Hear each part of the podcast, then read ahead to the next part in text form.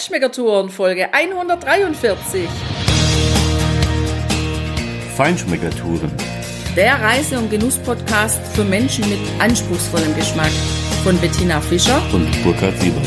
Hier lernst du außergewöhnliche Food- und Feinkostadressen, Weine und Restaurants kennen. Begleite uns und lass dich von kulinarischen Highlights inspirieren. Hi, hallo und buongiorno. Träumst du manchmal von Melanzane di Parmigiano, von schwarzem Reis, vielleicht mit Salmone, also mit Lachs? Oder wie wär's mit Gnocchi al Pesto oder Ravioli gefüllt? Dann bist du heute total richtig bei uns in dieser Folge. Wir sind im Hinterland von Rapallo an der ligurischen Küste und wir gehen mit dir gemeinsam essen ins Vecchio Molino, eine alte Mühle, die von Betty und Roberta liebevoll restauriert wurde und die vor allem eins wirklich gigantisch gut können. Und das ist die Küche à la Casalinga. Also, los geht's. Tauch ein mit uns in die Hausfrauenküche und wir wünschen dir ganz viel Spaß dabei. Heute Abend essen wir im Il Vecchio Molino, einem ja, total schönen Restaurant in einer alten Mühle. In, in der Osteria ist das, was ganz Bodenständiges. Betty, Elisabeth und ihre Geschäftspartnerin, die machen hier diese Osteria schon seit ein paar Jahren machen alles selber, also die Antipasti, die Pasta, alles wird frisch und selbst gemacht. Also wir sind jetzt von der Küste hochgefahren, von Camoli. Es war schon die Abenddämmerung, es wurde schon richtig dunkel dann und wir sind äh, ziemlich weit hoch in die Berge gekommen und dann irgendwo abgebogen Richtung Rapallo. Das war schon eine abenteuerliche Straße, also es ging, sie war breit genug, aber unheimlich kurvig und ja, teilweise am rechten Rand ging es ziemlich tief runter. Schade, dass es schon so dunkel war, so fast die Dämmerung schon weg. Sonst hätten wir grandiose Ausblicke gehabt aufs Ligurische Meer. Über Rapallo, über Santa Margherita, in Richtung Sestri Levante. Also traumhaft. Da müssen wir nochmal hinfahren und einfach ein paar Fotos machen, Tina. Das hat mich so begeistert. Da musst du einfach nochmal durch. Also die Adresse zu finden ist ein bisschen schwierig. Ja, unser Autonavi hat eigentlich versagt. Ähm, unser Handy hat uns dann richtig geleitet. Da musst du in die richtige Einfahrt finden. Da ist auch ein Schild dran. Und dann fährst du aber noch wirklich durch richtig enge Sträßchen, durch ein enges Tal. Da ist im Prinzip nur noch Wald und so. Und mittendrin, klar, alte Mühle. An einem kleinen Bächlein ist sie gelegen und wunderschön, auch sehr toll eingerichtet, sehr authentisch, rustikal. Ja, und jetzt würde ich sagen, starten wir hier mal mit unseren Antipasti, die wir bestellt haben. Wir haben jetzt fünf Teller hier auf dem Tisch. Und da ist richtig was geboten. Tina, du hast hier aufgeschrieben, was wir alles haben. Ja, also ganz interessant ist hier, da bekommt man eine Karte auf den Tisch und da kann man auswählen zwischen Antipasto und Primo oder Antipasto und Secondo und dann ist da noch eine Flasche Wein dabei, Wasser ist dabei, Dolce gibt's, Kaffee und Grappa und das fängt an bei 25 Euro und endet bei 35 Euro. Also die Preise sind absolut überschaubar und wenn ich hier schon sehe, was hier alles auf dem Tisch steht, nur an Antipasti, dann bin ich mal gespannt, ob ich Secondo überhaupt noch schaffe. Also, wir haben auf dem Tisch Melanzane al Parmigiano. Auberginen in Parmigiano rausgebacken, dann frittierte Zwiebeln, Riso Venere als Salmone, den schwarzen Reis mit Lachs, dann zwei oder drei richtig große Scheiben vom Vitello Tonato, zwei ganz große Scheiben Peperone, eine gelbe und eine rote Paprika mit Aschuge, also mit Sardellen, mit Knoblauch und in ligurischem Öl eingelegt. Und da drüben sehe ich noch beim Burkhardt, da stehen noch vier Häppchen von einer Reistorte und einer Torte mit Porree. So, ich sag mal so viel. Für mich reicht mit Sicherheit Antipasto und Secondo, weil ich bin ja schon fast satt, wenn ich die Auswahl hier sehe. Total cool. Wir starten und wir berichten auch sofort, wie es schmeckt. Tja, jetzt haben wir hier uns durch die fünf Antipasti durchgefuttert, sage ich mal. Die sind relativ rustikal zubereitet oder angerichtet.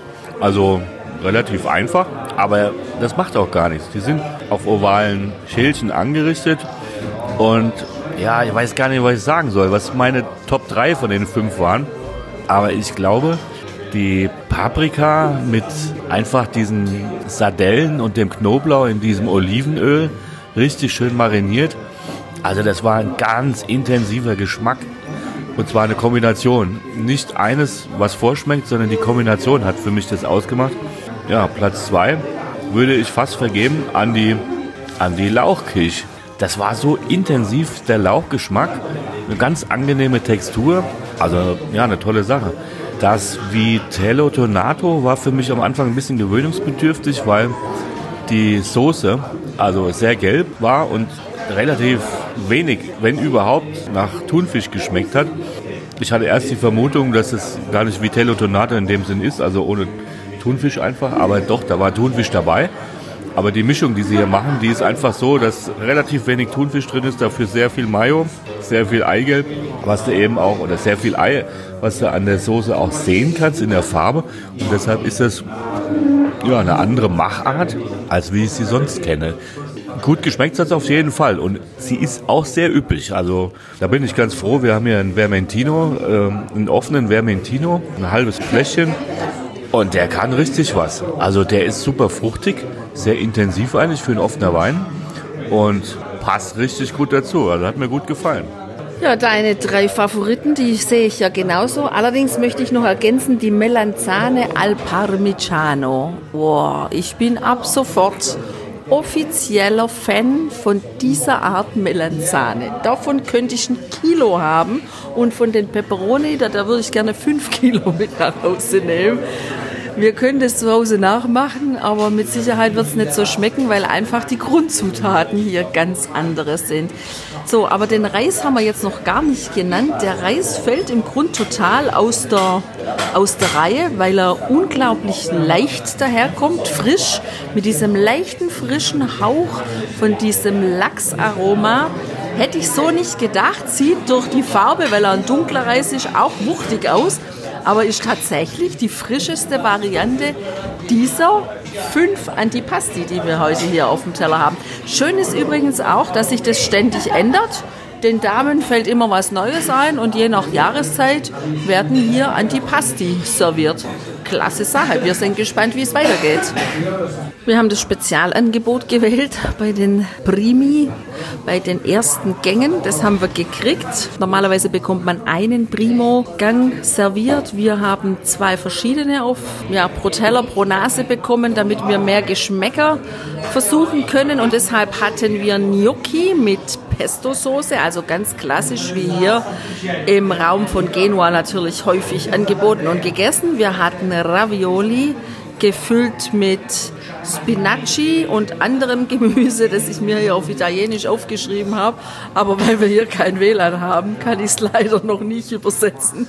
Ich hoffe, es reicht, bis wir den Blog schreiben, dass ich dann weiß, was es war. Und einer Nusssoße, einer weißen Nusssoße. So, wir hatten noch Ravioli gefüllt mit Melanzane und Pecorino in einer ganz frischen Tomatensoße. Und wir hatten Taglierini, also kleine Nudeln, ähnlich wie Spaghetti, nur halt ein bisschen dicker, mit einem Sugo di Rape, also einer Soße mit Mangold.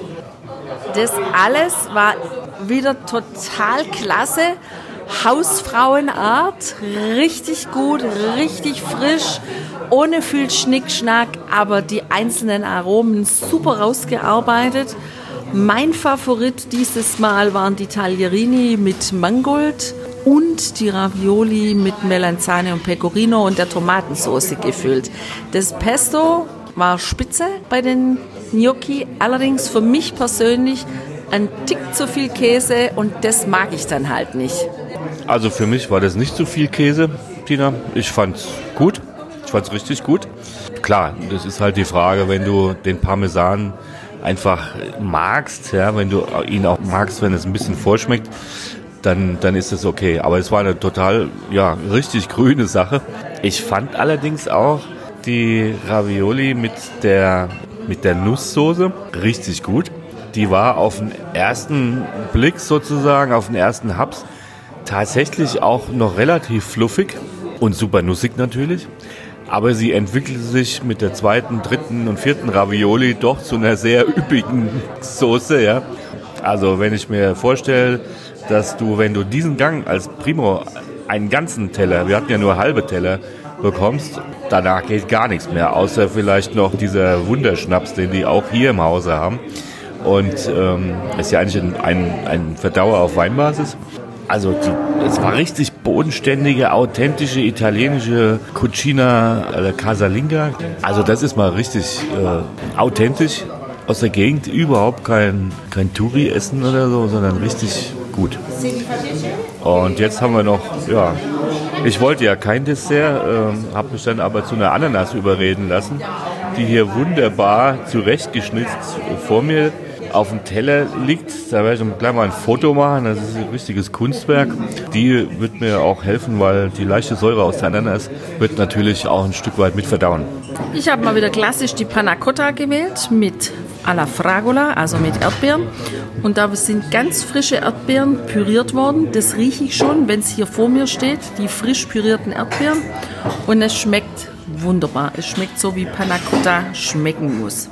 Wow, das Panna Cotta war eine absolute Wucht. Genau so muss frisch gekochte Sahne schmecken, die dann eingedickt ist, die schön in ein Schälchen geleert wird, damit man es stürzen kann und dann frisch pürierte Erdbeersoße darüber. Das ist der absolute Hit und das ist der absolute Gong für mich, wenn so ein Menü einen Abschluss findet. Das stimmt. Also diese Panna Cotta, das war die Granate. Ja. Ich habe ja probieren dürfen. Danke, Tina, dass du mich hast probieren lassen, dass du davon was abgegeben hast. Das weiß ich sehr zu schätzen.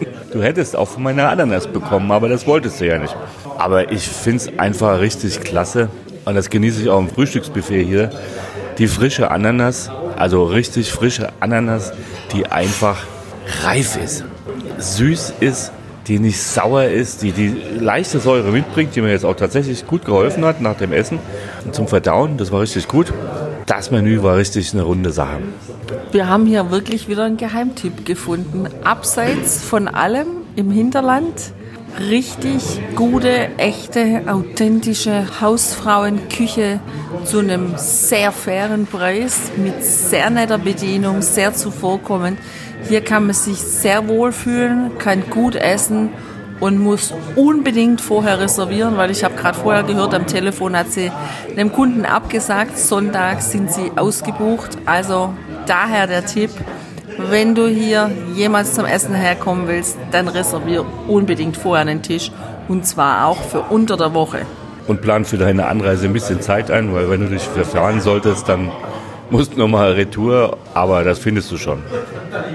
Apropos findest du schon, wie hat dir denn heute unser Menü hier im Vecchio Molino geschmeckt? Wir hoffen, du bist genauso verzaubert von diesem Menü, auch wenn du es nicht, so wie wir, auf der Zunge spüren und schmecken konntest. Aber eins ist sicher, wenn du unterwegs bist auf Reisen, dann mach's einfach wie mir. Frag die Einheimischen nach ihren persönlichen Tipps, wo sie selber gerne gut essen gehen. Und ja, wahrscheinlich liegst du dann genau richtig. Ja, oder hör unsere Podcast-Folgen, dann bist du genauso gut bedient. In dem Sinne, viel Spaß beim Genießen, mach's gut, bis zum nächsten Mal. Ciao, ciao. Ciao. Hier endet dein Genusserlebnis noch lange nicht. Komm rüber auf unsere Homepage feinschmeckertouren.de und schau dir die Bilder zu unserer Show an. Dort findest du auch wertvolle Links zu den heutigen Empfehlungen. Verpass keine Neuigkeiten mehr und trag dich am besten gleich in unseren Newsletter ein. Wir freuen uns auf deine Anregungen für weitere Episoden und einen regen Austausch mit dir. Viel Spaß beim Genießen, denn du weißt ja, wahrer Reichtum besteht nicht im Besitz, sondern im Genuss. Deine Feinschmecker Guides Bettina und Burkhard.